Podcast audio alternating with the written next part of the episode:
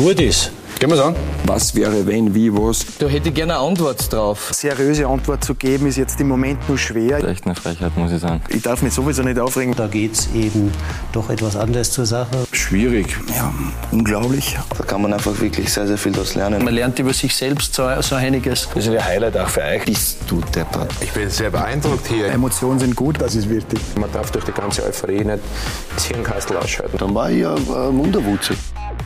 Win with Style. Das macht schon Spaß. Inspiriert mich total.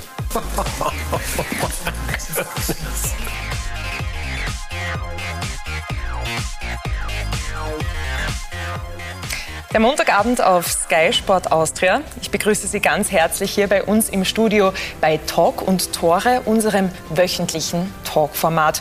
Heute wieder mit dem Fokus auf die heimische Bundesliga. Und da freut es mich ganz besonders, zwei Herren begrüßen zu dürfen hier bei uns im Studio, die die Bundesliga in und auswendig kennen. Als erstes darf ich begrüßen den Trainer vom SCR Altach, Damir Kanadi. Hallo, guten Abend. Freut mich. Und den Ex-Trainer vom SKN St. Pölten, freut mich, Robert Ibelsberger. Hallo, schönen Abend. Und Sie, meine Damen und Herren, Sie sind natürlich wie immer eingeladen, Ihre Fragen zu stellen, und zwar über unsere Social-Media-Kanäle. Und bevor wir jetzt über die heimische Bundesliga sprechen und über das, was am vergangenen Wochenende passiert ist, Robert, würde ich Sie gerne fragen, wie es Ihnen denn aktuell geht. Es ist jetzt ein paar Monate her, seit Sie beurlaubt wurden vom SKN. Was tut sich bei Ihnen? Da waren ja einige spannende Aufgaben dabei, zum Beispiel auch das VDF-Camp. Ja, das war das Einzige, äh, was ich bis jetzt machen habe dürfen. Äh, natürlich äh, habe ich schon gehofft, dass ich im Sommer wieder irgendwo andocken kann als Trainer, aber es hat sich leider nicht ergeben. Und so war die Option mit dem VDF-Camp, das riesig Spaß gemacht hat, auch für mich als Trainer am Platz zu stehen und auch den Spielern zu helfen, vielleicht den Schritt wieder in die Bundesliga, in die zweite Bundesliga äh, wieder zu machen und, und sie einfach äh, fit zu halten. Und äh, das war eigentlich die Hauptaufgabe und die hat riesig, riesig äh, Spaß gemacht. Aber äh, jetzt äh, nach dem Ende dieses Camps heißt es einfach warten und geduldig sein. Und ähm, ich glaube, es wird sich so schnell jetzt äh, nicht was ändern äh, in, in, meiner Position, aber ja, ich bin ständig am, am Beobachten, war gestern auch äh, live im Stadion in Salzburg, haben wir das Spiel, das Spitzenspiel an, angesehen und äh, ja, so heute mir einfach immer wieder am Laufenden. Und wie ist es? Ist es anders, ein Spiel zu beobachten, jetzt objektiver? Naja, du siehst es als Trainer natürlich immer auch äh, als Trainer, äh, wenn du als Zuschauer äh, auf der Tribüne sitzt. Und es war schon auch überraschend, wie Rapid von Beginn weg agiert hat, aber auf der anderen Seite war es auch verständlich und Salzburg hat man auch gesehen, hat richtig äh, große Probleme gehabt, sich Chancen zu erarbeiten. Und äh, ja, mit der äh, Chance oder mit, den, mit der Elfer-Situation äh, ist halt das Spiel auf eine Seite gefallen, äh, das halt Rapid äh, nicht so gern gesehen hat. Das hat man dann auch im Nachhinein dann auch gehört und, und gesehen. Und ja, ich glaube aber trotzdem, dass verdient war für Salzburg, weil sie einfach viel mehr fürs Spiel getan haben und, und das war auch dann vom, vom Endergebnis her auch dann okay. Das Spiel besprechen wir nachher noch einmal genauer. Davor möchte ich aber noch zu Ihnen kommen, Dame. Sie haben ein torloses Unentschieden gegen die Austria geholt. Was nehmen Sie denn von diesem Spiel mit? Ja, wir wollten unbedingt ein positives Ergebnis mitnehmen. Wir wussten, dass Austria Wien gerade in einer guten Phase ist. Auch speziell gegen den Lask haben sie für mich ein hervorragendes Spiel abgeliefert, äh, die Woche davor auswärts. Wir wussten, dass sie natürlich einen Dreier nachlegen wollen, speziell zu Hause. Sie wollten unbedingt den ersten Saisonsieg holen. Äh, ja, sie haben sich ja verändert. Ich denke, Manfred Schmidt hat die Mannschaft verändert. Äh, dahingehend haben wir schon gewusst, äh, dass es eine schwierige Aufgabe wird. Ja, wir wir sind natürlich mit dem 0 zu 0 zufrieden als SR Alltag. Ähm, nichtsdestotrotz wissen wir, dass wir speziell im Spiel mit dem Ball auch, uns äh, mehr zutrauen können müssen in Zukunft. Auch. Das werden wir auch tun, aber wie immer gesagt, äh, wir schauen jetzt einmal, dass wir die Mannschaft stabilisieren. Wir haben vorige Saison extrem viele Tore bekommen. Äh, das wollen wir einfach jetzt in eine richtige Richtung bekommen. Das ist einmal der erste Ansatz und dann schauen, dass wir uns auch natürlich in der Offensive im Laufe der Saison entwickeln. Im Interview haben Sie auch erwähnt, dass es in der Offensive noch Entwicklung braucht und dass auch ein bisschen mehr Mut noch dazu gehört, vor allem beim Spiel im Gegensatz zum Training. Wie versuchen Sie denn daran zu arbeiten? Ja, wir sehen sie immer wieder. Wir arbeiten natürlich auch im Training. Das heißt ja nicht, wenn ich sage, dass wir uns auf die defensive Stabilität äh, fokussieren und konzentrieren. Da geht es einfach um die Abläufe, um die taktischen Abläufe, damit wir dann auch die richtigen Laufwege einnehmen, damit wir auch gegen den Ball gut arbeiten, dass wir eine gewisse Mentalität gegen den Ball bringen. Das versuchen wir dann über Videoanalysen, aber natürlich auch über Training.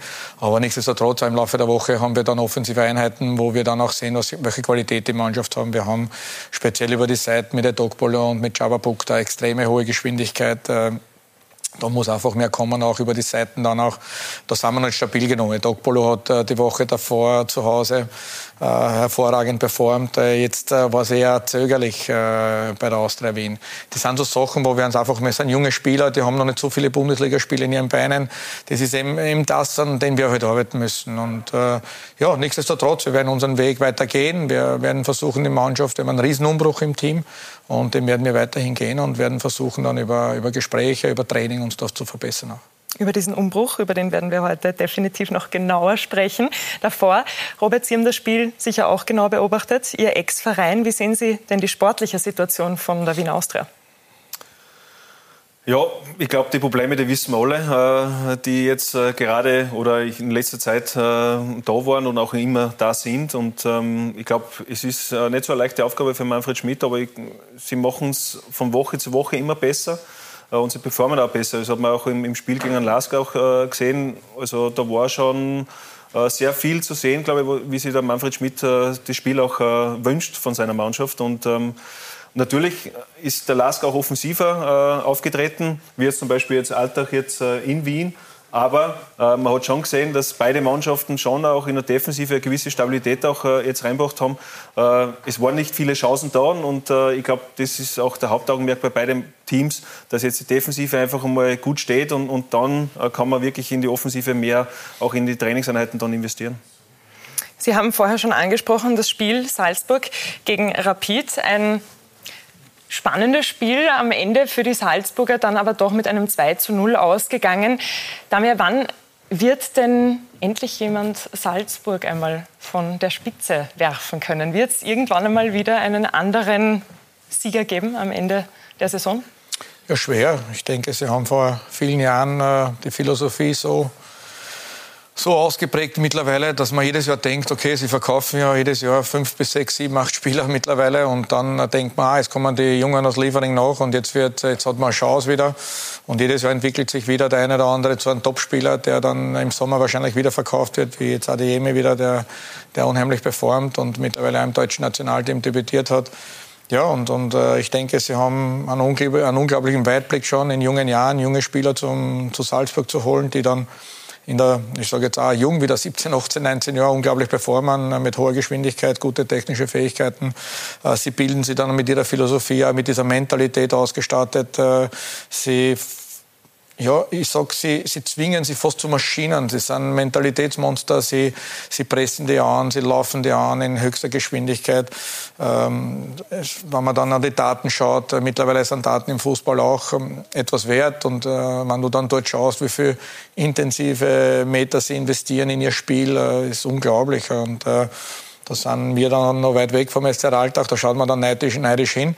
Das ist, äh, sie werden dahin hingehend erzogen und deswegen wird es ganz, ganz schwer. Sie folgen ihrer klaren Philosophie, ihrer klaren Spielidee und äh, deswegen können sie dann den Sprung von Liefering in die Kampfmannschaft relativ äh, leicht äh, schaffen. Und ich glaube, das wird noch einige Jahre dauern, dass man sie ablöst, wenn aber ich denke trotzdem, sie haben auch uns alle besser gemacht äh, in den letzten Jahren. Ich habe es schon damals gesagt, in meiner ersten Periode bei SR Alltag, bevor ich ins Ausland gegangen bin. Der österreichische Fußball ist richtig stark geworden. Wir sind in Europa in jeder Gruppenphase dabei. Nicht nur heuer, sondern auch die letzten Jahre, wie ein WRC, der dann in der Gruppenphase spielt, der in Gladbach, ich glaube 4-0 oder 4-1 gewinnt. Ja. Äh, also wir haben schon in Österreich auch mittlerweile einen sehr, sehr guten Fußball und äh, ich glaube, das hat äh, Red Bull Salzburg mit uns alle gemacht. Sie verleihen uns Spieler in die, äh, zu den kleineren Vereinen und damit äh, werden wir danach alle stärker und wir müssen uns, äh, wir Trainer müssen uns was einfallen lassen, dann diese, diesen Club zu schlagen und damit wirst du kreativer und dann schaust du, dass du da Mittel und Wege findest und die Ausbildung dazu, die wir mittlerweile in Österreich genießen als Trainer. Ja, ich denke, dass sich da in den letzten Jahren äh, definitiv sehr viel Positives entwickelt hat. Robert, ich sehe Sie nicken. Sie stimmen also zu. Salzburg? Na klar, es ist so.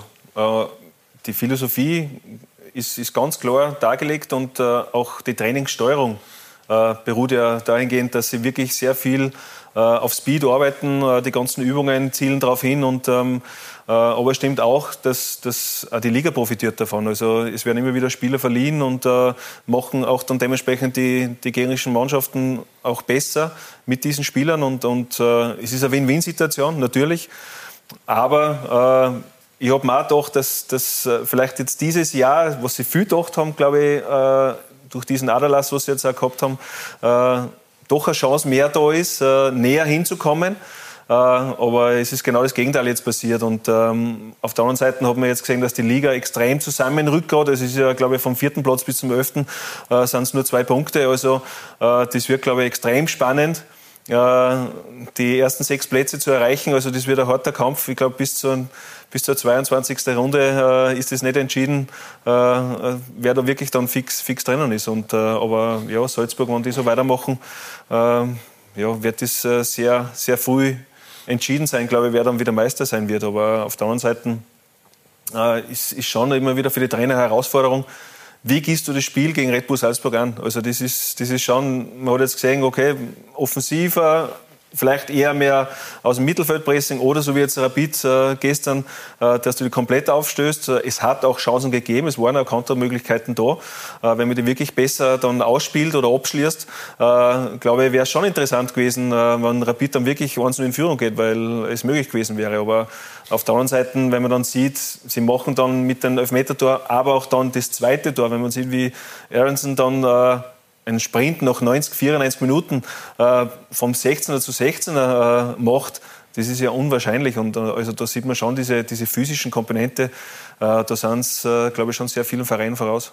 Rapid hat gestern auf jeden Fall alles gegeben und alles versucht. Und dann hatte man irgendwie das Gefühl, dass der VAR eine Entscheidung getroffen hat, die das Spiel beeinflusst hat und das nicht zugunsten von Rapid. Und Didi Kübauer, der war nicht sehr erfreut darüber. Mir tut es um die Mannschaft heute sehr, sehr leid, weil ich glaube, dass sie heute den Punkt äh, redlich verdient hätten. Aber nochmal, äh, die Wahl würde, würde ich auch mal anbringen, äh, spendet man das Geld für, für irgendwelche, Hilf, äh, irgendwelche Hilfsfonds, ich weiß nicht, es wäre gescheiter, spendet man es, weil, weil mittlerweile ist es so, dass das eh, es sind Menschen dahinter, aber leider treffen sie oftmals die falsche Entscheidung und deshalb spenden wir gescheiter. Damals, Sie lächeln schon. Sehen Sie es genauso? Spenden wäre besser oder ist der VAR gut da, wo er ist? Ja, grundsätzlich bin ich ein Befürworter dafür. Es macht den Fußball äh, fairer. Ich denke, entscheidend ist, äh, wie die Entscheidungen dann dahinter entschieden werden. Äh, da müssen wir uns definitiv verbessern. Ich denke, das wissen aber die, die Verantwortlichen natürlich auch. Äh, ich bin nicht dafür, dass man spenden muss, sondern das verbessern einfach und äh, den, den Fußball einfach fairer machen. Ja, man muss halt dahinter dann auch die richtigen Entscheidungen treffen. Da gewinnt die, die natürlich äh, recht, und speziell wenn es dann so eng ist äh, und dann durch so eine Entscheidung man dann das Spiel ähm, ja, oder den Punkt nicht mitnimmt vielleicht oder eben in den einen oder anderen Umschaltspiel war natürlich auch mehr drin für den SK Rapid Wien. Ja, ich verstehe natürlich auch aus der Emotion. Es geht mir gleich manchmal auch, uns Trainern geht es äh, oft einmal so. Man ist halt noch äh, voll in Rage, man ist noch voll in der Emotion drinnen und dann, dann beim Interview soll man dann cool und gelassen bleiben. Ja, wird er heute natürlich auch anders sehen, aber ich bin grundsätzlich äh, Befürworter dafür, aber auch in Nürnberg äh, bin ich damals entlassen worden in Runde 12, habe vier Spiele dabei gehabt, wo der VAR gegen uns entschieden hat, äh, wo wir das Spiel auch gewinnen konnten und dann auf einem Top-3-Platz äh, gestanden waren. So ist es leider im Fußball, aber es kommt irgendwann Retour und äh, es wird sich auch in, in, in es wird sich immer ausgleichen im, im Laufe der Saison. Wir wollen uns die strittige Szene von gestern Abend noch einmal anschauen. Sie waren mit dabei gestern, haben das Spiel gesehen. Wie haben Sie es denn mitverfolgt? Im ersten Moment live, wenn man sieht, war ich auch nicht so überzeugt, dass das jetzt ein Elfmeter-Foul war, aber ich habe dann äh, glücklicherweise vor mir einen Bildschirm gehabt und äh, habe das dann gesehen und nach dem zweiten, dritten Mal haben wir dann schon gedacht, er trifft ihn eigentlich und es muss dann eigentlich fast Elfmeter geben.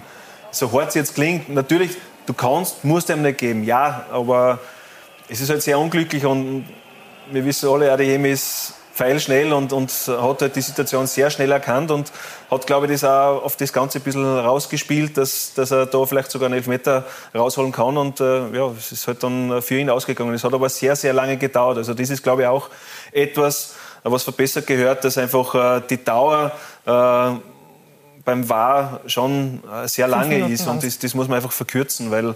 ähm, es ist klar, in so einer Situation es steht 0-0, es steht drei Punkte im Spiel, das ist klar für beide Mannschaften. Äh, und das ist schon eine sehr, sehr strittige Situation gewesen. Aber nach zwei, drei Mal waren wir eigentlich schon fast sicher, dass das ein Elfmeter sein wird. Und, und, aber sie wollten sich einfach, glaube ich, zehnfach, zwölffach absichern, glaube ich. Und, und uh, ist dann so entschieden worden. Und, aber natürlich verstehe ich auch die Emotionen uh, beim, beim Tidi. Uh, weil natürlich das Spiel grundsätzlich bis dahin die Defensive sehr stabil war und nicht viele Chancen für Salzburg da waren. Und, und ich glaube, er hat schon äh, mit einem Punkt äh, schon gerechnet und, und, gehofft. Der Schiedsrichter wurde stark kritisiert von Didi Kübauer. Wir wollen uns jetzt noch einmal anhören, was Schiedsrichter Hameter dazu zu sagen hat. Für mich am Spielfeld in der ersten Wahrnehmung habe ich keinen Kontakt wahrgenommen oder zu, also eine, keinen Kontakt mit dem Fuß, sondern maximal im Hüftbereich. Äh, Adiyemi ist dann nach vorne gekippt, äh, war dann ein bisschen unorthodox in der Fallweise. Ähm, mein Assistent hat mich kurz bestätigt, dass für ihn auch kein Strafstoß ist und kein Kontakt wahrzunehmen war. Und dann ist, hat natürlich der War sich eingeschaltet, der um Verzögerung gebeten hat, weil er die Situation gecheckt hat. Ja, die große Frage ist, warum hat er sich eingeschaltet, äh, wenn es offensichtlich keine klare Fehlentscheidung war? Naja, wir haben ja selbst diesen Kontakt mit dem, mit dem Innenriss, also diesen, diesen Schlag sozusagen auf den Oberschenkel-Kniebereich seitlich nicht so wahrgenommen. Der War hat natürlich die Bilder alle gesichtet. Das hat natürlich gedauert. Er hat natürlich auch, er wollte auch eben alle Positionen durchgehen, ob irgendwo auch kein Kontakt sichtbar ist. Ja, aber wenn das so lange dauert, kann es dann überhaupt eine klare Fehlentscheidung sein?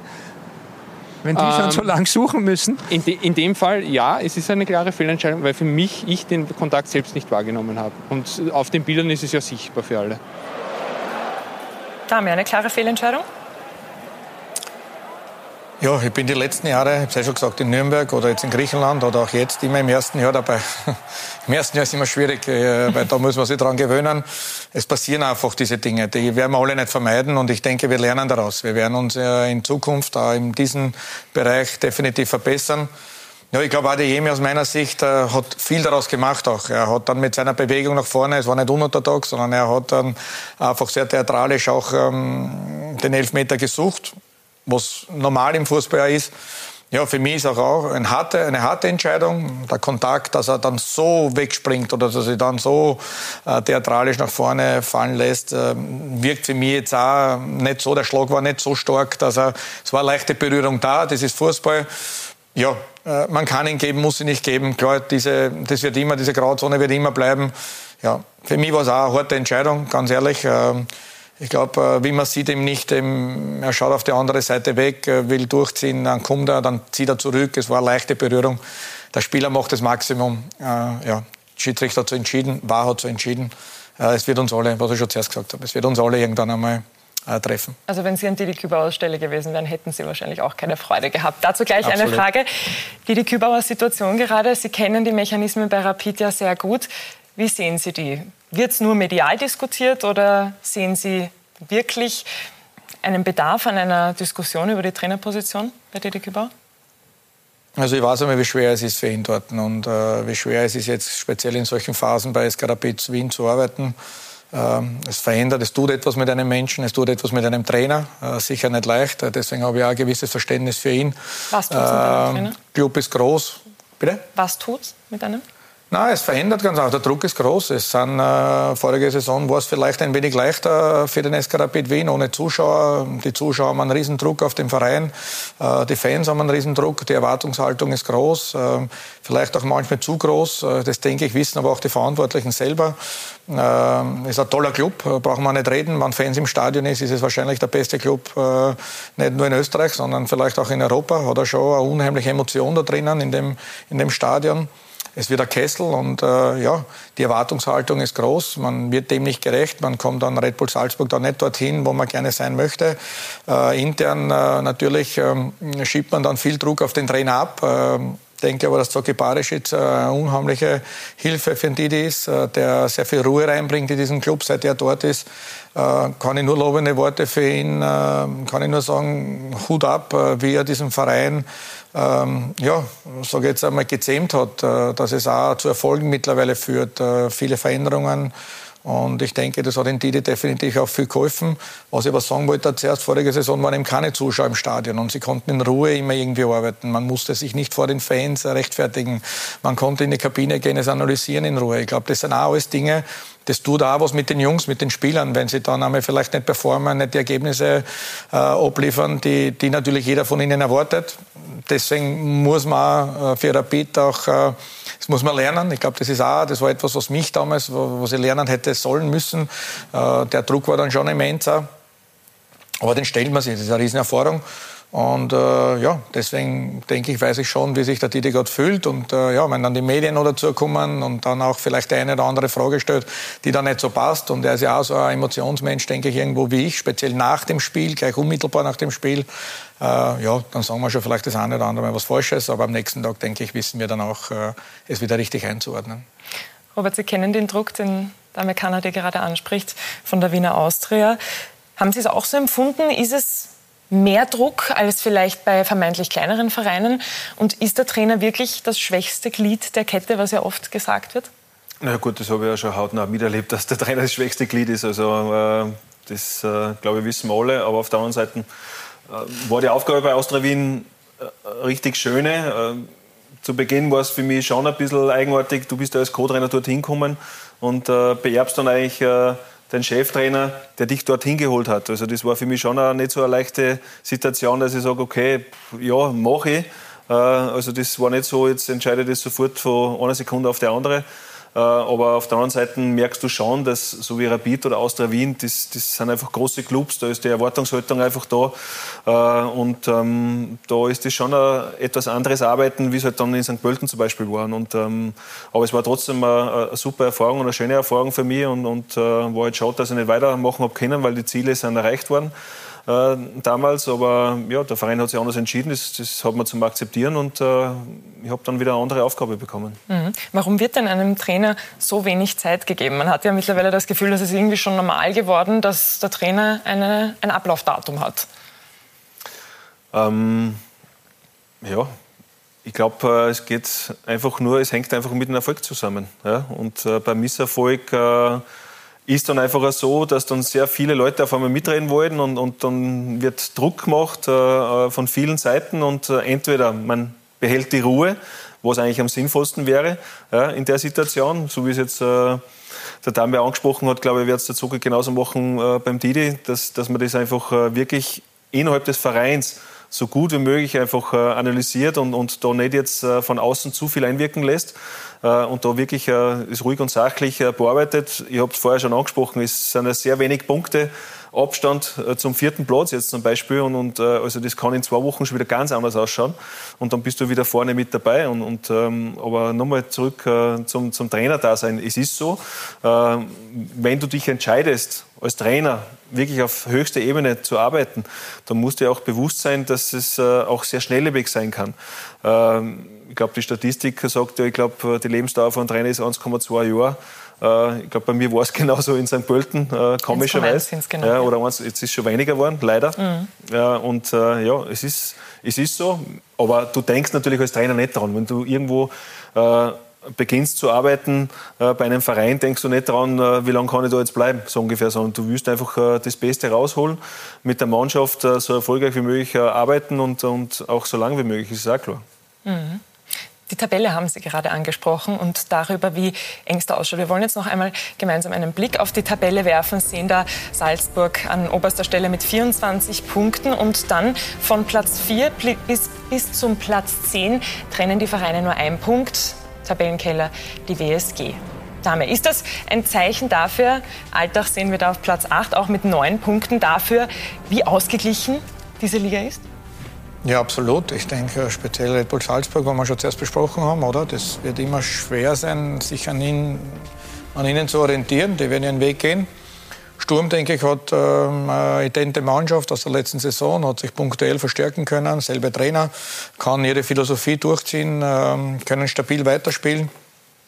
Ja, ich denke auch, äh, die eine oder andere Mannschaft äh, kann stabil weiterspielen, aber es gibt ein paar Mannschaften, die aber einen Umbruch äh, tätigen müssen, aufgrund dessen, dass sie wie Wartens vielleicht, die, die jetzt vorige, Woche, vorige Saison richtig gut performt haben, äh, gute Stürmer gehabt haben, die dann weggehen, die sich dann weiterentwickeln, jetzt wieder was Neues aufbauen müssen. Das geht dem SR Alltag dann immer mal gleich auch. Aber ansonsten denke ich, vom Platz drei weg kann jeder jeden schlagen. Ähm, diese Dichte ist es. Ich glaube, das hat aber auch etwas mit den Transfers zu tun.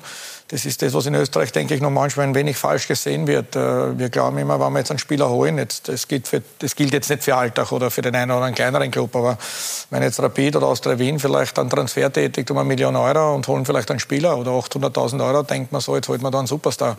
In Wahrheit ist es äh, heute in der, am Transfermarkt so, dass wenn du einen Spieler hast um null oder um drei Millionen, greifst du in dieselbe Kategorie rein.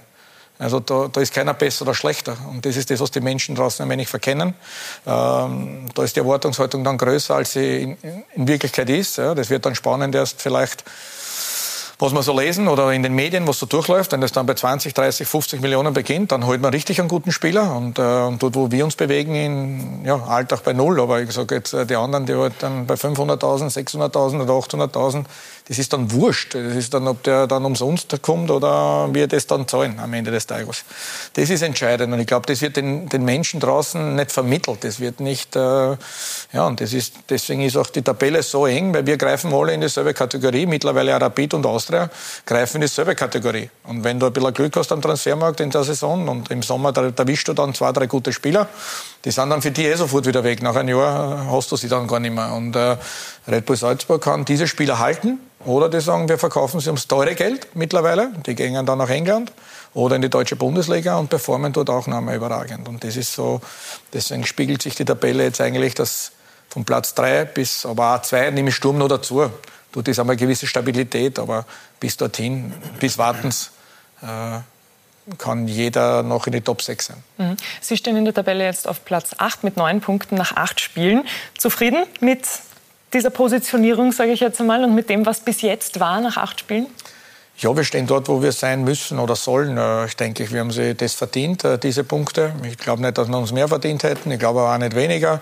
Wir versuchen sehr viel zu investieren. Die Mannschaft versucht sich zu entwickeln. Sie arbeitet äh, unglaublich toll mit. Äh, es macht wirklich Spaß, äh, im Moment mit dieser Mannschaft ja, sich zu finden, gemeinsam unsere Wege. Auch ich als Trainer, ich muss sie kennenlernen. Ich bin gekommen in einer schwierigen Phase damals äh, gegen den Abstieg. Da habe ich alles versucht, einmal nur ruhig zu stellen. Im Sommer haben wir dann den riesen Umbruch getätigt und jetzt äh, lerne ich sie einfach kennen. Auch.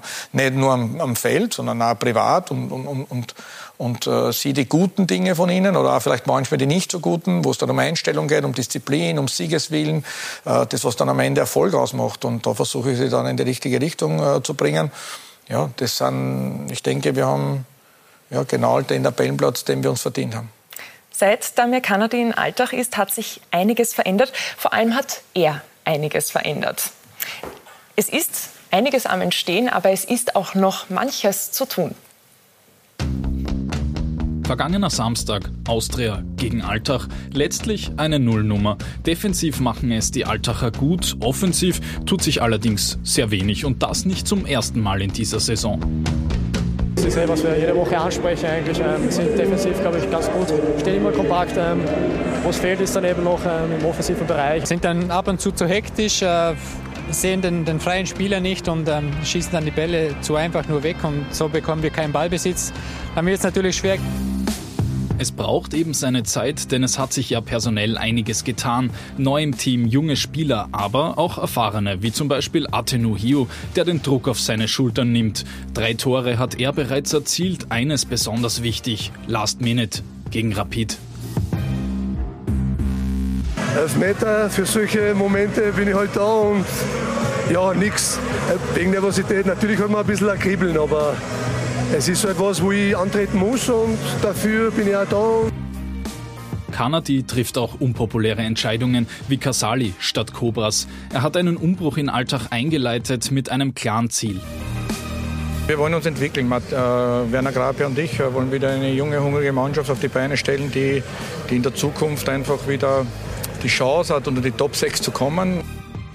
Acht Runden sind gespielt und Alltag steht bei zwei Siegen, drei Unentschieden und drei Niederlagen. Wie ist das denn einzuordnen? Ja, ich denke, dass wir jetzt einmal sehr gut gestartet sind. Von den Punkten her vielleicht zwei, drei Punkte zu wenig haben, die, die hätten wir gerne, ähm, weil die Tabelle kann jeder lesen und, und diesen Impfstoff, den haben wir leider nicht, äh, um den der Mannschaft zu geben, wie wenn man halt Dritter, Vierter ist. Aber wir arbeiten sehr hart daran, die Mannschaft arbeitet sehr hart daran. Es wächst wieder was zusammen. Dass Kanadi mit Altach erfolgreich sein kann, hat er vor langem gezeigt. Aufstieg in die Bundesliga im Jahr 2014. Kein anderer Trainer hat die Altacher länger trainiert, kein anderer hat mehr Siege eingefahren. 2015 erreicht er in der Endtabelle den dritten Platz, die beste Platzierung, die jemals ein Vorarlberger Verein belegt. Als Mensch selber hat er sich nicht verändert. Ähm, er ist sehr offen und kommuniziert sehr offen eben seine Entscheidungen auch und man, jeder weiß, woran er ist. Ähm, er fordert sehr viel und das war damals schon so und ist heute auch so und ähm, das ist auch gut so. Und so mancher hat für diese Saison bereits ehrgeizige Ziele ins Auge gefasst. Ich bin der Überzeugung, dass da wirklich was, was Großes und, äh, entstehen kann und dass wir zusammenwachsen auf jeden Fall. Was ist denn was Großes? Äh, reden wir da schon von der Meistergruppe? Äh, ich denke, dass das definitiv ein Ziel von uns ist. Ähm, ich glaube schon, dass wir das Potenzial in der Mannschaft haben. Meistergruppe hin oder her, die Mannschaft wirkt hungrig und genau das ist es ja, was Kanadi in erster Linie möchte.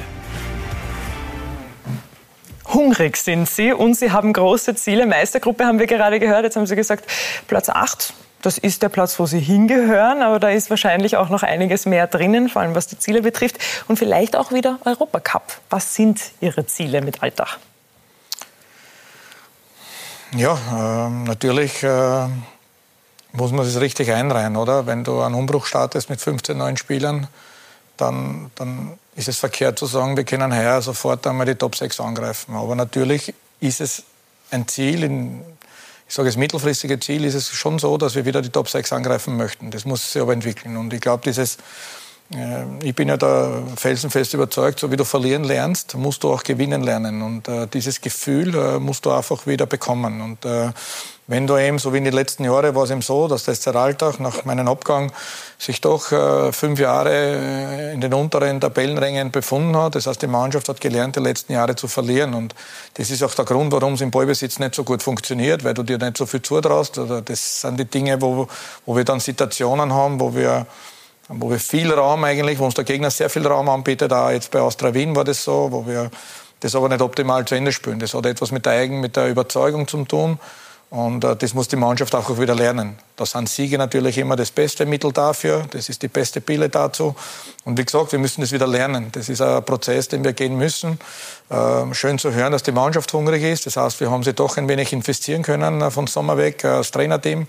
Das geht ja nicht nur mich, sondern das ganze Trainerteam arbeitet dafür, sie zu überzeugen, dass wir das auch wieder, dass, dass wir etwas wieder schaffen können miteinander, oder? Es war damals so, dass wir ja, im ersten Bundesliga-Jahr Dritter geworden sind, sind, glaube ich, noch immer der beste Aufsteiger aller Zeiten mit damals fast 60 Punkten. Das, das, das war ein un, unglaubliches Jahr. Und, äh, ja, und äh, im letzten Jahr, bevor ich gegangen bin zum SK Rapid Wien, waren wir Tabellenerster Meister im Herbst.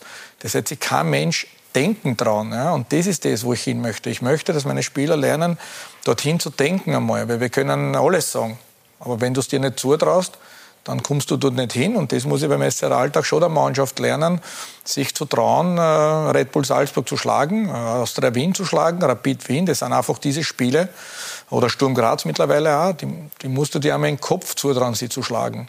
Und das ist mir einmal primär wichtig, in dieser Saison ihnen diese Tugenden zu geben, diese Mentalität zu geben. Und ja, mittlerweile haben wir Rapid geschlagen, auswärts am Punkt bei Austria geholt. Red Bull haben wir noch vor der Brust, äh, Lask haben wir leider verloren zu Hause von den Top-Clubs, Sturm Graz haben wir verloren. Ja, und wenn wir schauen, wie wir uns da entwickeln im Laufe der Saison. Das ist mir viel wichtiger jetzt, wie zu sagen, wir wollen jetzt das oder das werden im ersten Jahr. Zaubern kann ich nicht, ich kann arbeiten, das werde ich tun. Äh, ich werde die Prozesse nicht außer Acht lassen. Die Prozesse sind jetzt, dass wir sagen, okay, wir wollen sie taktisch stabilisieren. Wenn wir uns taktisch stabilisiert haben, werden wir auf, aufs nächste gehen weil ich sie nicht verwirren möchte. Ich will nicht haben, dass wir jetzt auf, uns auf das fokussieren und dann auf das und dann kennen das gar nicht mehr aus, weil ich einfach denke, wenn, wenn ein Verein mir diese Zeit gibt, dann habe ich jeden, jede Mannschaft noch erfolgreich gemacht. Ja, ob du sie dann hast oder nicht, äh, ist eine andere Geschichte. Aber das ist mir persönlich als Trainer ziemlich egal. Äh, mir ist es wichtig, äh, wenn mich ein Verein holt, dass er weiß, was er kriegt. Und wenn er mich arbeiten lässt, wird er definitiv erfolgreich sein.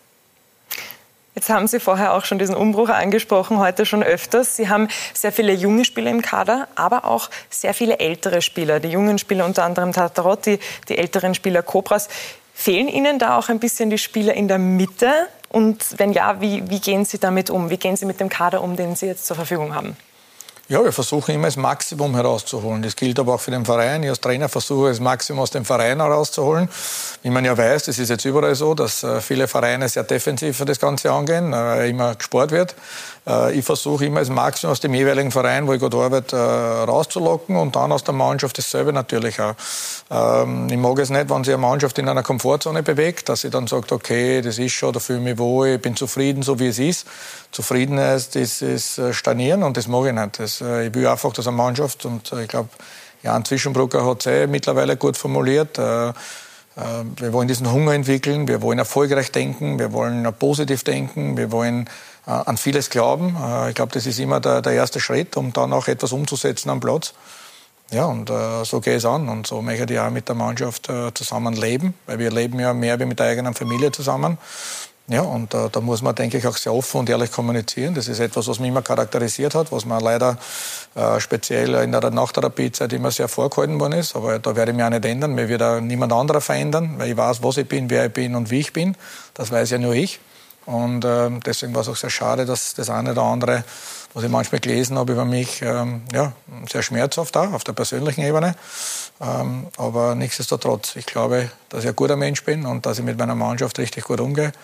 Äh, das äh, werde ich versuchen, weiterhin mit meiner Mannschaft zu tun.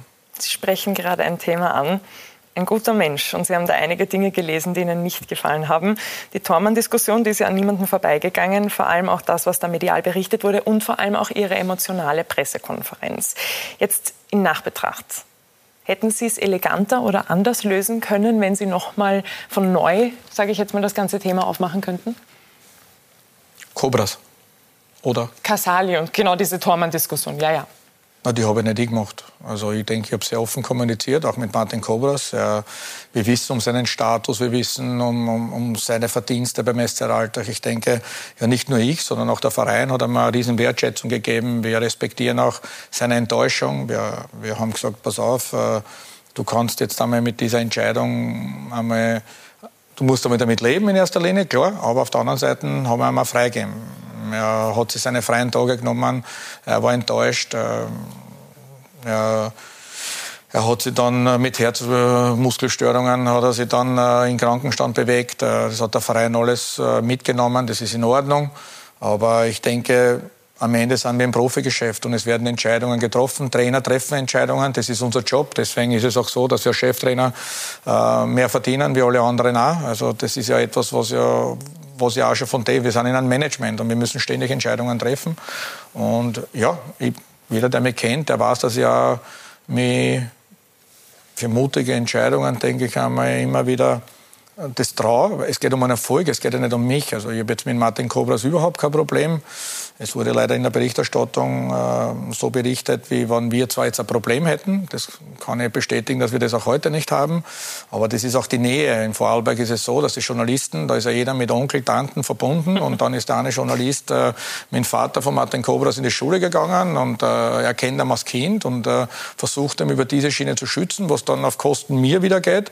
Und äh, das war nicht in Ordnung. Und das habe ich dann auch klar kommuniziert. Äh, man, man kann mich gerne sachlich äh, kritisieren, aber nicht persönlich, weil das hat mit dem gar nichts zu tun. Äh, weil ich dann auch von einem Diktator gelesen einmal, dass ich diktatorisch mit einer Mannschaft umgehe, äh, was ja unglaublich ist, was für mich einfach nicht tragbar ist. Und äh, ich denke, ich lebe Respekt vor. Und genauso gehe ich auch mit meiner Mannschaft um. Das sind ja dann so persönliche Geschichten von gewissen Journalisten, die es dann in diese Richtung treiben wollen. Das war ja vor fünf Jahren bei den Abgang von Rapid eben, wo ich alles geschluckt habe oder vieles geschluckt habe. Ich habe mich nie dazu geäußert. Ja, aber damals war ich junger Trainer am, am Weg in die Bundesliga. Es war immer mein großer Traum, Bundesliga-Trainer zu werden. Und dann schluckt man gewisse Dinge. Man sagt da nichts dazu. Und äh, ja, heute bin ich fünf im Ausland gewesen, habe natürlich ein anderes Selbstvertrauen, kann damit besser umgehen, kann mit Kritik besser umgehen, das was selbstverständlich äh, äh, zum Fußball dazugehört. Rapid hat mich entwickelt, äh, auf der Medienlandschaft, auch äh, als Persönlichkeit. Das war ein unheimlich wichtiger Schritt für mich, eine unheimlich tolle Erfahrung für mich heute im Nachhinein. Auch wenn es unmittelbar dann auch extrem schwer war für mich, weil ja die Kritik, die damals auf mich eingeprasselt ist, äh, definitiv nicht korrekt war. Aber ich habe das damals alles äh, sitzen lassen. Und Jetzt kann ich damit viel besser umgehen. Auch meine Pressekonferenz, denke ich, war sehr respektvoll, auch mit den jeweiligen Journalisten. Äh, es haben dann beide eingelenkt und äh, beide haben dann versucht, das persönliche Gespräch mit mir zu suchen, haben sie entschuldigt, dass sie sich auf dieser Ebene mit mir äh, dann auch irgendwo ausgetauscht haben. Ich bin einer, der es gerne hat, äh, ein Vier-Augen-Gespräch zu führen. Und wenn man dann kritisiert, dann, dann, dann sagt man sich das. Das gehört dazu, das ist Fußball. Aber was ich nicht in Ordnung finde, das war eben diese, diese Berichterstattung, ähm, die, die, die stattgefunden hat, wo es eben dann auf persönlicher Ebene kommuniziert wird. Und äh, ja, das kann ich dann nicht so sitzen lassen. Und dafür bin ich mittlerweile mit 51 Jahren, doch mit ein paar Bundesliga-Jahren als Trainer, äh, kann ich mich dann mit, mittlerweile anders artikulieren. Ich hätte es damals wahrscheinlich auch anders transportiert, muss ich auch sagen. Ich habe Fehler gemacht. Ist ja nicht so, dass ich damals alles richtig gemacht habe, sondern ich bin äh, emotionaler gewesen. Und äh, ja, jetzt durch diese Erfahrungen in den letzten Jahren im Ausland und mit Rapid Wien und mit Nürnberg und doch einige Erfahrungen, jetzt äh, geht man als Trainer anders damit um. Und ja, mein Weg war ein ganz anderer, oder? Weil ich bin aus, dem, aus dem Amateurbereich losgegangen. Ich habe als Spieler nie so große Clubs kennengelernt. Äh, ich habe nie gewusst, wie, wie bewegt man sich dann. Speziell nicht jetzt am Platz, was wir tun, wir Trainer. Ich glaube, da arbeiten wir alle gleich, sondern äh, Vereinspolitik, die es dann auch gibt. Und das habe ich lernen müssen. Das habe ich äh, sehr schmerzvoll lernen müssen und das ist in Ordnung. Diese Erfahrung war für mich unheimlich wichtig. Und heute weiß ich, wie man sich in großen Clubs auch bewegt und äh, wie man auch kommuniziert, damit ich nicht mehr, dass ich authentisch mir selber bleibe. Ich wollte immer authentisch mir bleiben. Das war mir wichtig. Und das werde ich heute nicht äh, loslassen. Ich bin ehrlich und offen und das lasse ich mir von niemandem nehmen. Und zu dem stehe ich. Und ich glaube, keiner kann zu mir sagen, dass ich irgendwem enttäuscht habe oder hintergangen bin oder was auch immer. Das denke ich, habe ich mein ganzes Leben nicht da.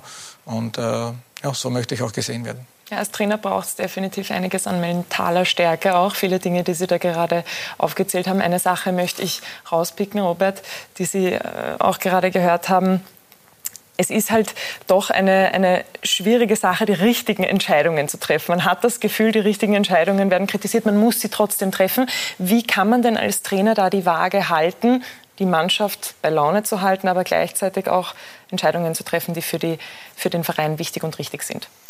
Ich glaube, dass äh, sehr, sehr wichtig ist einmal, so wie es der Dame auch gesagt hat, ganz klare Kommunikation, auch mit den Spielern oder mit der Mannschaft. Aber dann muss das auch der Verein genauso mittragen.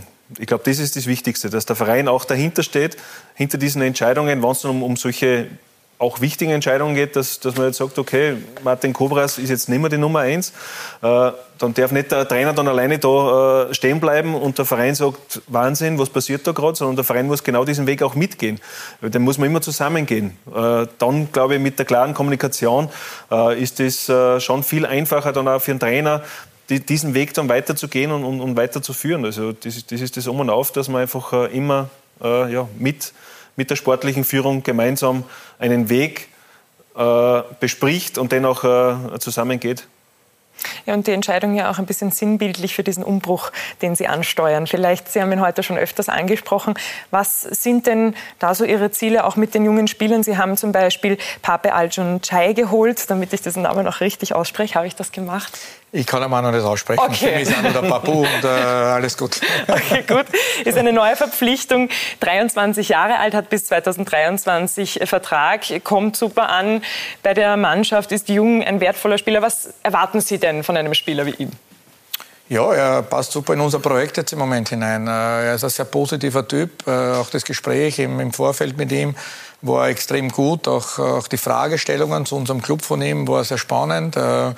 Äh, ja, ähm, er ist ein sehr intelligenter Bursch, er spricht fünf Sprachen, ist schon ganz jung, hat schon viel Erfahrung im Fußball, trotz seines jungen Alters. Er ist schon sehr, sehr schnell und sehr jung ins Ausland gegangen. Ja, ist vom Opa Meccano sein bester Freund. Äh, das heißt, er, er hat da auch einen Freund mit sich, der jetzt mittlerweile bei Bayern performt. Äh, ja, äh, die Mannschaft hat ihn unglaublich aufgenommen. Dazu tragt er natürlich auch oder trägt er natürlich einiges bei. Wie gesagt, lustig und ja, lässiger Kerl, noch dazu, menschlich. Aber er hat natürlich auch seine Qualitäten als Fußballer, trotz seiner Größe, gute technische Fähigkeiten, Geschwindigkeit und das sind schon Dinge, die, die ihn charakterisieren. Die Offensivspieler bei Ihnen, Ate Nuhio, Sie haben ihn vorher im Beitrag gesehen haben gesagt, ein super Kerl. Jetzt haben Sie zwei verloren, Maderna und Fischer. Wie schaut es denn da aus? Wir haben vorher darüber gesprochen, das soll sich noch ein bisschen entwickeln. Was sind da Ihre Ziele? Ja, wir wollen wieder eine Mannschaft, das wir schon besprochen haben, die, die sich wieder zutraut, in die Top 6 zu gehen. Ähm, Ate Nochio ist natürlich ein Führungsspieler, den, den wir geholt haben, den ich aus der Vergangenheit sehr gut kenne, der, der, der auch in der Kabine ähm, ja, den einen oder anderen jungen Spieler an die Hand nimmt, der ihm seine Erfahrungen mitgibt, der, der aber auch so mit ihnen umgeht, dass, dass er sich weiterentwickeln kann, der dann auch so ein verlängerter Arm in der Kabine ist, mit Philipp Netzer speziell mit meinem Kapitän, der auch diese Erfahrungen der letzten Jahre den Jungs mitgibt und der mit, die mir wirklich unglaublich dabei auch unterstützen. Ja, und so einen positiven Typen haben wir gesucht in der Kabine. Ich glaube, das ist wichtig, dass die Kabine einmal gut funktioniert. Den Rest müssen sie dann schon selber leben. Da ist nicht immer der Trainer verantwortlich, wie viele glauben. Oder wir machen auch nicht viel kaputt in einer Kabine, sondern äh, äh da muss die Mannschaft schon so, seine Sachen dazu tun. Ein Schreiner, der, der auch sehr viel Verantwortung. Ich bin damals vor fünf, sechs Jahren von, vom SL Alltag weggegangen. Da da war er eigentlich äh, noch nicht so weit, wie er jetzt ist. Er übernimmt unheimlich viel Verantwortung. Ein Jan Zwischenbrucker, der mittlerweile einen Schmäh hat, äh, der, der lustig geworden ist, der, wie, wie jetzt im Beitrag gesehen, auch Verantwortung übernimmt. Das war vor fünf, sechs Jahren ganz, ganz anders. Ja, und äh, hoffe, dass sich der Martin auch wieder äh, mit seiner Motivation wieder äh, dass er das so wieder mitbringt, dass er auch mithelfen kann. Äh, er ist ein unheimlich wichtiger Spieler für uns. Er soll seine Erfahrung auch an die jungen Torhüter weitergeben, an die, an die Spieler im Club und äh, hoffe, dass er diese Rolle dann auch so akzeptiert und so mitnimmt, damit er auch wieder ja, diese Wertschätzung, die er, die er sich verdient hat, erarbeitet hat, dass er die auch bekommt. Und äh, dann, dann denke ich, haben wir haben wir bald in den nächsten ein, zwei Jahren wieder lässige Truppen beieinander. Mhm. Wir sprechen von vielen jungen Spielern und auch vielen Spielern mit viel Erfahrung. Wie wichtig ist denn die Balance zwischen diesen beiden Spielertypen in einer Mannschaft? Ich glaube, die ist äh, genauso wichtig äh, wie auch der Charakter ja, jedes einzelnen Spielers, dass das dann auch sehr, sehr gut äh, zusammenpasst und das dann auch eine Einheit wird. Äh, ebenso wie der Dami auch gesagt hat, ich glaube, es ist schon sehr, sehr wichtig, dass die Kabine auch funktioniert, auch ohne Trainer ja, und mit dem Trainer genauso. Das ist ja genauso wichtig. Aber äh, ich glaube, die Zusammenstellung äh, ist schon immer wieder spannend, gerade wenn dann ein großer Umbruch ist, ja, so wie es äh, zu meiner Zeit, wie ich in St. Pölten übernommen habe, war ein sehr, sehr großer Umbruch. Es sind äh, viele Spieler äh, weggegangen, sehr viele Spiele kommen und, äh, und da hat man einfach auch äh, ein Gefühl ähm, gebraucht, äh, wer, wer passt zu dem Verein, wer passt zu der Mannschaft und so weiter und so fort, damit das Ganze dann auch beginnt zu funktionieren. Das ist einfach extrem wichtig und natürlich helfen dann auch Siege dazu, dass das dann noch besser und noch, noch stärker dann äh, zusammengefügt wird. St. Pölten, Sie haben es gerade angesprochen. Jetzt ist das Ganze schon einige Monate her, dass Sie beurlaubt wurden. Wenn Sie das Ganze jetzt mit ein bisschen Abstand betrachten, mit ein bisschen Zeit, konnten Sie es schon verarbeiten und wie geht es Ihnen, wenn Sie dran denken? Die Zeit war genug da zum Verarbeiten. Nein, ja, Sie haben ja vorher gesagt, viel Zeit im Moment, oder? Ja, Zu Hause leider, und leider. Urlaub. äh, nein, es ist ja so, dass äh, ich das gern weitergemacht hätte. Also das habe ich damals auch äh, bei meiner Beurlaubung auch äh, kundgetan, dass ich mir das auf jeden Fall zugetraut hätte. Und äh, ich glaube, dass das sicher jetzt nicht der, äh, der beste Schritt äh, war, äh, meine Beurlaubung. Das habe ich auch genauso gesagt. Und, ähm, aber der Verein hat sich so entschieden.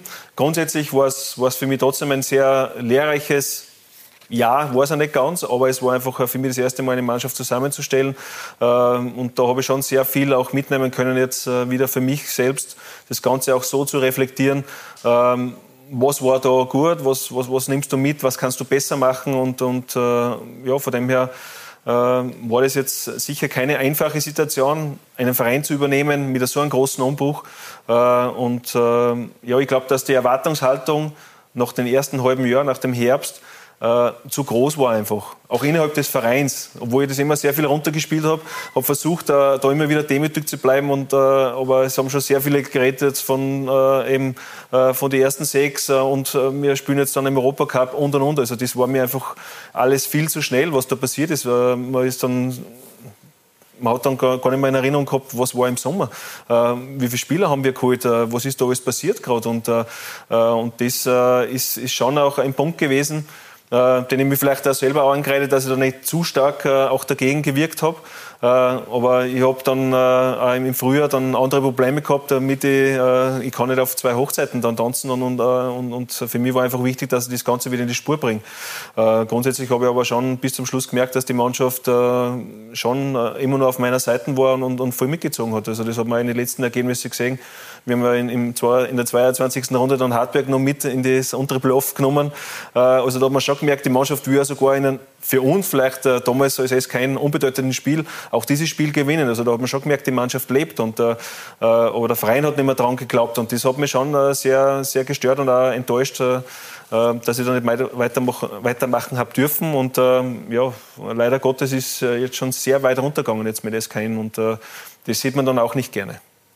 Am 5. April 2021 wird Robert Ibertsberger als Cheftrainer vom SKN St. Pölten beurlaubt. Wieder einmal heißt es für ihn geduldig sein, bis die nächste Möglichkeit kommt. Das kennt er aber schon aus der Vergangenheit.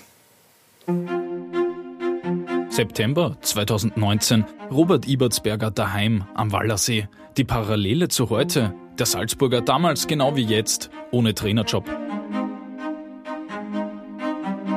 Es ist schon äh, einmal nett, dass du mehr Zeit mit der Familie äh, verbringen kannst, aber jetzt ist es einmal wieder so, wo ich sage, okay, jetzt ist es wieder genug. Ja? jetzt ist es wieder genug und, und, äh, und äh, jetzt äh, wäre es dann schon wieder schön, dass ich wieder äh, Aufgabe habe, wo ich auch glaube, dass ich da am richtigen Platz bin. Robert Ibertsberger ein Mann voller Tatendrang, einer, der da ist, wenn es brenzlig wird.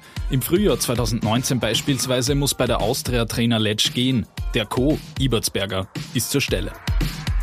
Jetzt im Nachhinein äh, bin ich eigentlich schon zum Schluss gekommen, dass, dass, dass sehr viel richtig äh, gemacht worden ist, auch von meiner Seite her. Und, und äh, es hat mir dann auch irgendwie recht gegeben, weil wir, ich habe die, die Mannschaft am dritten Platz übernommen. Schlussendlich sind wir Vierter geworden.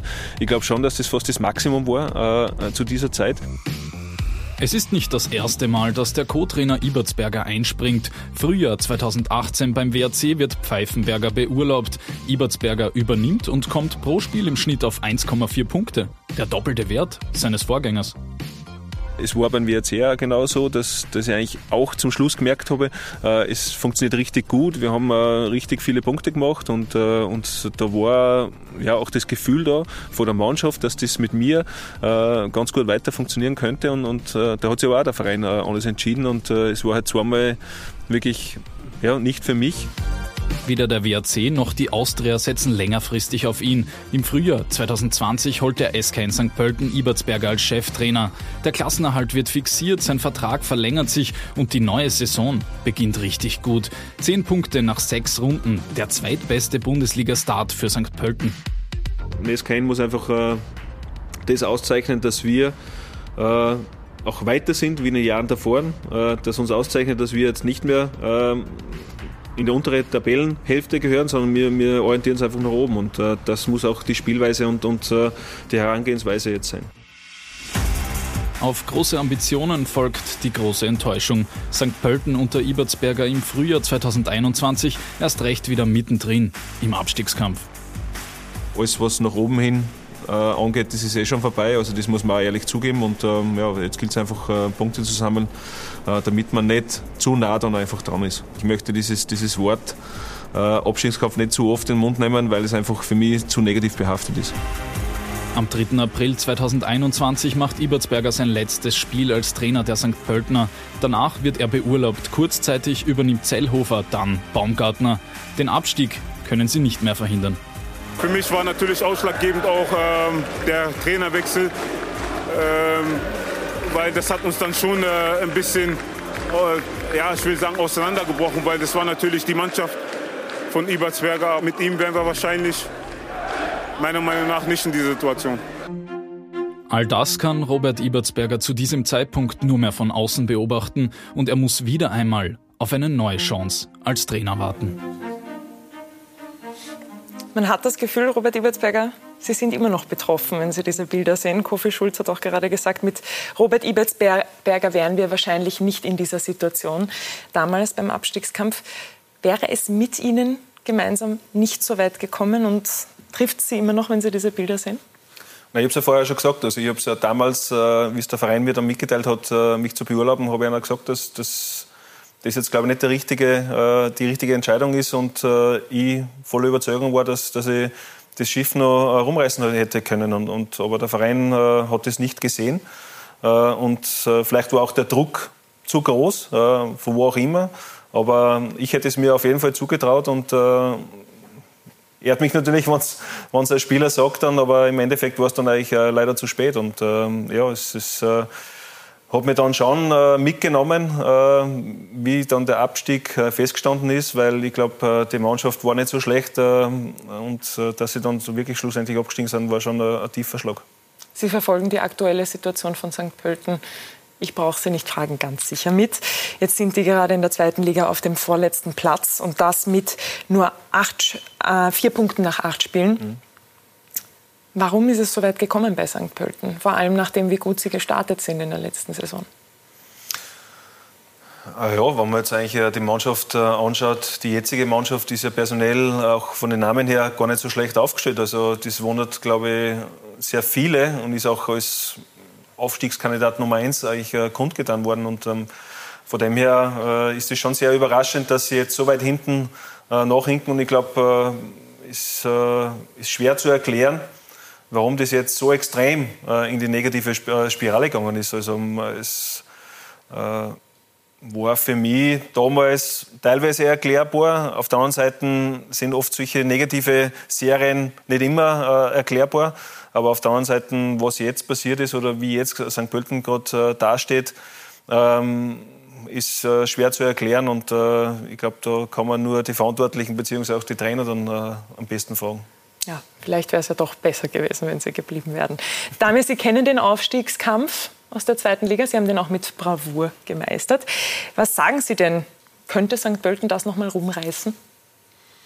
Wird schwierig. Der Abstand nach vorne ist, denke ich, schon äh, richtig groß. Ich schaue mir natürlich äh, bei den Auswärtsspielen vom SC Alltag, fahre ich dann immer mit dem Auto schon vor und schaue mir die Zweitligaspiele an, um auch die jungen österreichischen Spieler kennenzulernen oder die, die Talente, die vielleicht für den SC Alltag in Frage kommen. Dahingehend äh, sehe ich natürlich viele Zweitligaspiele. Bin der Meinung, dass Austria Lustenau im Moment äh, einer der stärksten Teams ist, unabhängig von Liefering natürlich auch, aber die werden nicht aufsteigen. So wird Austria Lustenau meiner Meinung nach äh, ja, als großer Favorit äh, gehandelt und äh, sind zu weit weg. Und äh, ja, ich denke, wenn, wenn der Verein, weil du zuerst gefragt hast, gibt es Gründe. Ich denke schon, dass es Gründe dafür gibt. Wenn, A war es für mich eine Riesenfehlentscheidung. Ich bin damals gerade in die Liga gekommen und äh, habe äh, nur ein Spiel gemacht äh, gegen sie und äh, ja, war schwierig, äh, gegen sie ja da die richtigen Maßnahmen zu treffen. Die Spielidee war, war gut. Sie waren damals in einer Negativspirale und dann sind viele Trainerwechsel passiert. Äh, Zellhofer übernimmt äh, mit äh, Zellhofer 2, dann kommt Baumgartner, jetzt äh, Bogartetz. Äh, es ist schwierig für jede Mannschaft, für jeden Verein, wenn solche Entscheidungen getroffen werden. Ja, man sieht mit Freiburg sehr gut, äh, dass man, dass man auch äh, in schwierigen Situationen viel meistern kann. Es fällt dann manchmal die Ruhe. Ähm, viele Vereine sind beeinflusst äh, von, von verschiedenen Leuten im Fußball, ob das dann von Beraterseite ist, ob es dann von Menschen außerhalb des Fußballs sind, vielleicht dann auch eine gewisse Stabilität, was dann fällt. Und das muss man auch klar ansprechen. Ich denke, es ist nicht alles an, an einer Person festzumachen, sondern ja, man muss ganz einfach auch der Verein in sich muss stark sein und wissen, was sie tun. Und wenn sie das wissen, eine gewisse Philosophie, Red Bull Salzburg zeigt uns das vor. Deswegen gibt es auch kein Wackeln, das geht über Jahre hinweg. Äh, es wird eins zu eins nur übernommen. Und äh, so ist es auch im, Spitzenbereich Champions League oder wo es dann bei den Großclubs ist. Da wird es vorgelebt und da wird nur eins zu eins ausgetauscht. Und äh, ja, sie glauben an ihren Weg. Und das ist das, was in so Vereinen, kleineren Vereinen, was dann auch fällt. Und das sage ich auch ganz klar, das ist bei Austria Wien so, das ist bei Rapid Wien so. Sturm versucht jetzt am Weg zu gehen, das, das gefällt mir auch, diese Entwicklung, auch die, die den Verein jetzt führen und die den Verein sportlich führen speziell, äh, zeigen, was möglich ist, äh, weil man, wenn man an einer Philosophie, an einer klaren Spielidee festhält. Und äh, genau so sollte es äh, auch bei allen Clubs sein. So, aber so ist es leider nicht. Und dann bleibt zwar noch wieder Robert oder auch ich in der Vergangenheit oder wie auch andere Trainer, das ist unser Job. Äh, da gibt es ja kein, kein Meckern, das ist so. Wir haben uns den, Verein, den, den, den Job selber ausgesucht und wir wissen, mit welchen Risiken wir, wir behaftet sind. Das gehört dazu. Äh, ja, alles gut. Man nimmt die Risiken ja gerne auf sich, wenn man seinen Job liebt. Austria Wien haben Sie gerade angesprochen, kommen wir dort noch mal kurz zurück. Ihr Ex-Verein nicht nur sportlich schwierig, sondern auch wirtschaftlich schwierig. Sie wissen Bescheid. Es ist ja medial schon, schon viel, viel diskutiert worden auch. War das damals schon abzuschätzen, dass solche Probleme kommen könnten? Man hat es ein bisschen mit, mitbekommen, aber nicht, nicht in diesem Ausmaß. Also das, äh, was man jetzt so mitgekriegt hat und gelesen hat und gehört hat, äh, also das war zu meiner Zeit nicht absehbar. Äh, das hat man auch äh, gesehen, wie die Mannschaft auch zusammengestellt worden ist und so weiter. Und die Mannschaft jetzt, also die kann man ja nicht wiedererkennen. Und äh, also das war schon jetzt eine Entwicklung in den letzten zwei Jahren, die schon sehr extrem nach unten gegangen ist, jetzt auch von der, vom, von der Spielerqualität her.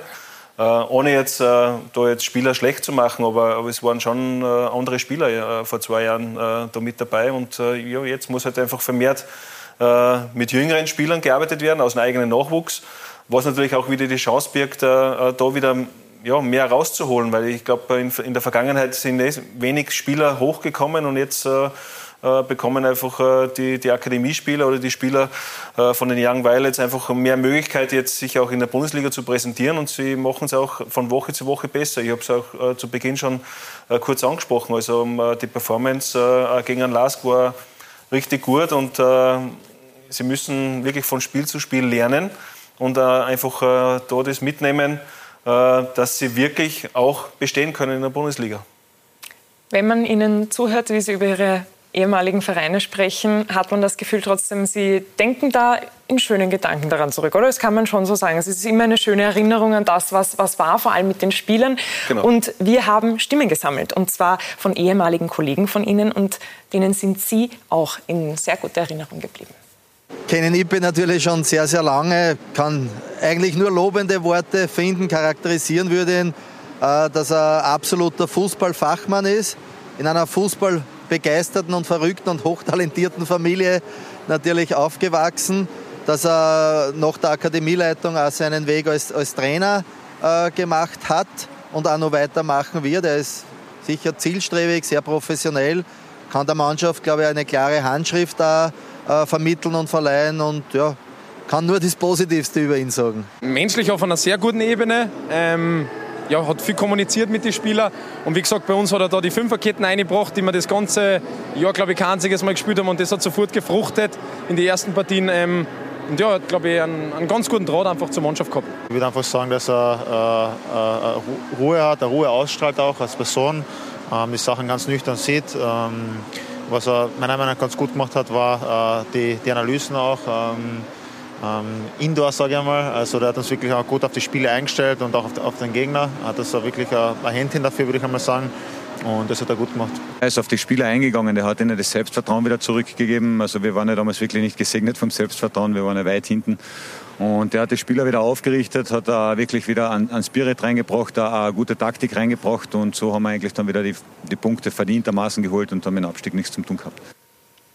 Robert Ebertsberger, ein Mann, der positive Stimmung und Spirit mitbringt, haben wir gerade gehört.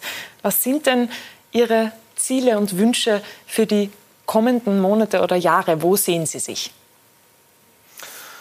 ich, glaube, dass, dass, so weit nach vorne schauen ist äh, jetzt nicht gut in meiner Situation, sondern jetzt ist einfach einmal für mich wichtig, dass ich wieder eine Aufgabe bekomme, wo, wo ich glaube, äh, dass ich mich dort sehe und, und äh, mich weiterentwickeln kann und auch wieder äh, ja, meine, meine Gedanken am Platz bringen kann und der Mannschaft wieder so schnell wie möglich äh, übermitteln, damit die auch wieder funktioniert, äh, so wie es eigentlich in den letzten Jahren auch genauso funktioniert hat äh, einmal schlechter, einmal besser. Und, und, und, äh, aber es freut mich natürlich jetzt, äh, dass einige ehemalige äh, Spieler da jetzt äh, so viele äh, lobende Worte gefunden haben für mich. Und ich glaube, es zeigt aber da, trotzdem mal wieder, schon in, in, den wenigen Spielen, es waren noch nicht so viele Spiele, die ich jetzt in der Bundesliga absolviert habe als Trainer, aber schon einiges bewegt habe. Und, und äh, darum bin ich auch überzeugt davon, dass das äh, weiterhin funktionieren kann, äh, mit meiner Art und Weise, wie ich mit Mannschaften und Spielern arbeite. Und, und das ist für mich einfach wichtig, dass dass ich authentisch bleibe und, und einfach äh, ja, der Mannschaft äh, das so vermitteln, so wie es der Dami auch schon gesagt hat, dass einfach die Mannschaft merkt, man will Erfolg haben und dass man immer hungrig, hungrig bleibt und, und, nie zufrieden ist. Also ich, ich, war eigentlich kaum zufrieden, auch nach Siegen. Und das, äh, das hat die Mannschaft schon immer wieder teilweise äh, gespürt von mir, weil, weil äh, ich war selber immer als Spieler auch so, dass ich nie zufrieden war. Ich habe immer gewusst, es geht immer besser. Und, und das muss, glaube ich, die Mannschaft auch äh, schon auch wissen, dass, dass man nie zufrieden sein darf. Äh, man darf sich schon einmal freuen, auch, das ist schon klar, aber man muss auch immer wieder weiter an sich arbeiten, äh, weil äh, das nächste Spiel wird genauso schwer und, und man muss sich auch da immer wieder neu einstellen und, und schauen, dass man auch ja, in den einzelnen Spieler auch viel investiert, aber auch als Spieler sich selber auch weiterentwickelt. Ne? Wäre auch die zweite oder dritte Reihe denkbar oder zum Beispiel Ihr Bruder, der ist ja Trainer bei der U19 vielleicht auch, Nachwuchs, er ist bei Eintracht Frankfurt, oder soll es wieder ein Cheftrainerposten sein? Na, auf jeden Fall Cheftrainer. Also ich glaube schon, dass, dass ich das jetzt gezeigt habe, dass das funktionieren kann und äh, also das äh, Ziel strebe ich auf jeden Fall an, auch wieder Cheftrainer zu sein. Ah, wenn man es einmal gemacht hat, dann will man immer zurück. So ist es. Damir, Sie haben ja auch einige Stationen schon hinter sich. Wie würden Sie denn in so einer Situation oder was für Tipps würden Sie Robert in, in seiner Situation geben? Ist Geduld dann wirklich die goldene Regel das, was funktioniert oder gibt es noch irgendwas anderes, was man tun kann? Ja, Geduld ist immer, ich verstehe ihn natürlich. Äh, es war ja bei mir dann nach Nürnberg, wo ich sechs oder sieben Monate zu Hause war. Das ist dann immer eine schwierige Zeit. Die ersten ein, zwei Monate gehen ja gerade noch und dann ja, wenn man so einen Job lebt, wie wir das leben, mit äh, sehr viel Stress verbunden, Adrenalin, äh, sehr viele Kommunikationssituationen hat mit Spielern, wo viel Emotion läuft, wo wo, wo, wo Freude dabei ist, wo, wo Diskussionen, vielleicht auch Kritik einmal angehen. Wir leben ja in einer sehr emotionalen Job und dann ist es schwierig. Dann ist auf einmal zu Hause alles ruhig und äh, auch schön, natürlich einmal schön bei der Familie zu sein, aber ich glaube, ja, da gibt es keinen Tipp eigentlich. Äh, ja, ich hoffe ihn, weil ich glaube, dass er ein richtig klasse Typ ist und ein guter Trainer ist, dass das bald aufgeht. Ähm, ich habe es ja schon gesagt, ich habe äh, natürlich ihn noch analysieren müssen äh, beim SC Alltag, jetzt wie ich zurückgekommen bin nach fünf Jahren im Ausland und gut, ja, große, große Gedanken mir gemacht habe, wie, wie wir dagegen spielen. Und ich weiß, wie viel Diskussion das in meinem Trainerteam ausgelöst hat. Das heißt, das ist, äh, ja, da gibt es andere Analysen, wo man dann relativ bald merkt, ah, da gibt es nur Plan A und kein Plan B. Und äh, ja, da haben wir gewusst, dass es einen Plan B geben könnte. Und dann wird es immer schwerer für einen Trainer. Und deswegen wünsche ich ihm natürlich alles Gute und ich bin überzeugt, dass er, dass er bald wieder wo auftaucht, äh, ja, weil er positiv ist und ein unheimlich hungriger Trainer ist und das hört man in jeder Aussage von ihm. Danke. Stimmt so, wer das sagt, oder? Gibt es nichts hinzuzufügen. Gibt es nichts hinzuzufügen. Balsam für die Seele. Schön zu hören. Damir, jetzt auch an Sie die Frage. Sie haben bis 2022 Vertrag. Was sind denn Ihre Ziele oder was haben Sie vor? Gibt es vielleicht auch noch mal den Wunsch, ins Ausland zu gehen oder einfach mal bei Alltag bleiben und dort auch wirklich länger bleiben? Ja, zuerst einmal war es so, dass äh, jetzt nicht mein Ziel gewesen ist, äh, äh, nach Österreich zurückzukommen in dem Moment, wo ich damals auch äh, die Entlassung bei, in Griechenland gehabt habe. Aber es hat sich dann so ergeben, dass der SR Alltag in einer schwierigen Situation war. Ja, ich Familie habe in Vorarlberg und äh, meine Tochter 13 ist und da vielleicht in einem Alter ist, wo es äh, nicht gerade immer einfach ist zwischen Mama und Tochter. Und ja, und der SR Alltag hat mir doch etwas in meiner Karriere gegeben, äh, wo man auch etwas einmal zurückgibt. Und äh, in der schwierigen Situation war das große Ziel, in der Liga zu bleiben mit dem SC Alltag. Das ist uns geglückt und äh, jetzt ist es so, dass, dass ich mit Werner Grabherr gerade eine Mannschaft aufbaut, die dann auch wieder zu den Top 6 hinrichten kann und sich dorthin entwickeln soll. Und ja, die macht mir riesen Spaß, diese Aufgabe. Wie es dann weitergeht, weiß ich nicht. Ausland ist natürlich immer ein Thema für mich und es wird auch so bleiben. Ähm, ja, ich sage kein Geheimnis, dass ich in Griechenland einen, einen, sehr, sehr guten Namen habe und dass dort auch viel Interesse immer wieder besteht von, von großen Clubs einmal, dass es dort zu einem Engagement kommen könnte. Ja, von denen träumt aber jeder Trainer, äh, Champions League, Europa League. Wenn so eine Mannschaft einmal an mich herantritt, dann, dann wäre das schon eine riesen Herausforderung wieder. Aber ansonsten fühle ich mich jetzt beim SC Alltag richtig wohl und äh, versuche das mit meiner Mannschaft äh, ja, in, in Erfolgen umzusetzen. Und die Auslandserfahrungen, bei denen haben Sie wahrscheinlich auch besonders viel gelernt und mitgenommen? Mitgenommen und haben mir richtig Spaß gemacht, andere Kulturen kennenzulernen. Es geht ja nicht immer nur um Fußball, sondern andere Menschen, auch äh, speziell in Griechenland, äh, schwere eine schwere Lebenssituation für viele Menschen. Äh, denen geht es nicht immer ganz gut. Und äh, wie sie damit umgehen, wie sie es handeln, auch dieses Land kennenzulernen, auf verschiedenen Ebenen. Man, Griechenland kennt man grundsätzlich ja nur aus, aus, aus Urlaubsdestinationen von schönen Inseln. Aber wenn man dann Urlaub sieht, wie die Menschen dort äh, leben müssen und wie schwer es ist, äh, zu überleben, äh, mit welchen Krisen sie ständig konfrontiert sind, ob es dann Feuer ist, Wasser ist, äh, Überschwemmungen und ja, das Volk macht wirklich was mit und äh, echt schwieriger. Äh, bei meinem Club bei Dromidas damals auch ähm, im Verein, wie schwer, wie schwer die Menschen überleben. Das, das ist äh, schön kennen, andere Kulturen. Mittlerweile habe ich auch in Russland gearbeitet, war auch sehr schön, diese Erfahrung äh, in meiner Anfangsstation 2008, 2009. Ja, mit Griechenland, äh, in Deutschland und jetzt auch in Österreich hoffe, dass die eine oder andere spannende Station dazu kommt. Und, äh, ja, und damit kann man sich auch persönlich super weiterentwickeln. Mhm. Ich wünsche Ihnen beiden in jedem Fall alles Gute für Ihre weiteren Stationen und für alles, was kommt. Viel Glück und freue mich, dass Sie heute hier waren. Danke für Ihre Zeit und danke auch Ihnen, meine Damen und Herren, dass Sie heute mit dabei waren bei Talk und Tore auf Sky Sport Austria am Montag. Wir freuen uns natürlich auch, wenn wir Sie nächste Woche wiedersehen. Bis dahin, gesund bleiben und bis bald.